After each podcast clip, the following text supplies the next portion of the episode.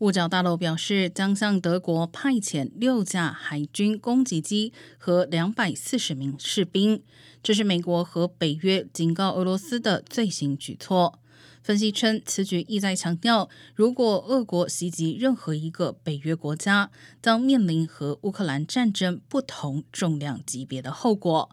与此同时，总统拜登坚称不会派美国军队到乌克兰与俄罗斯作战，但他也一再表示，俄罗斯对北约成员国的任何攻击都将被视为对北约整体的攻击。